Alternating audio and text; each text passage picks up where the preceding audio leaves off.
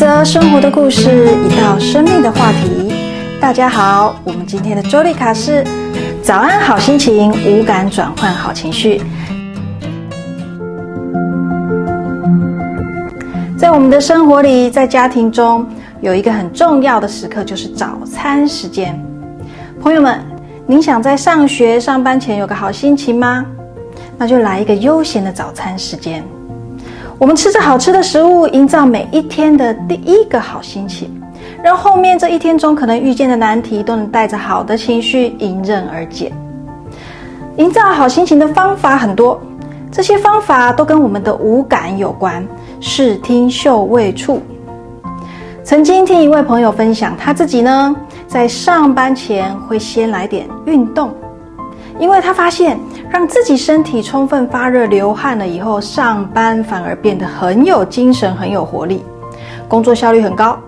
就像之前我们聊到的，让孩子先运动活动之后再来学习，反而更专注，学习效果更好。这个方法我们转换在成人身上也适用哦。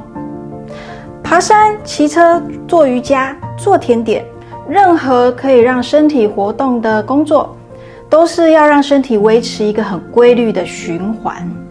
这个时候，我们的思考会变得很简单，但是因为这个简单，我们空出来的脑内思考空间就正好成为我们创造力的出口，而且会产生灵光乍现的惊喜。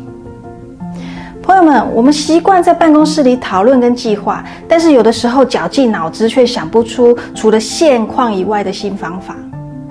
我们会遇上纠结的瓶颈期、撞墙期，这个时候，也许我们可以考虑换一个环境，或者是换一个情境，我们去接触人群聊聊天、做做运动。我们试着离开现在我们所站的位置，到其他的空间去转一转，摸摸小动物啊，聊点八卦话题，或者吃甜点，慢慢的磨豆、泡咖啡都行。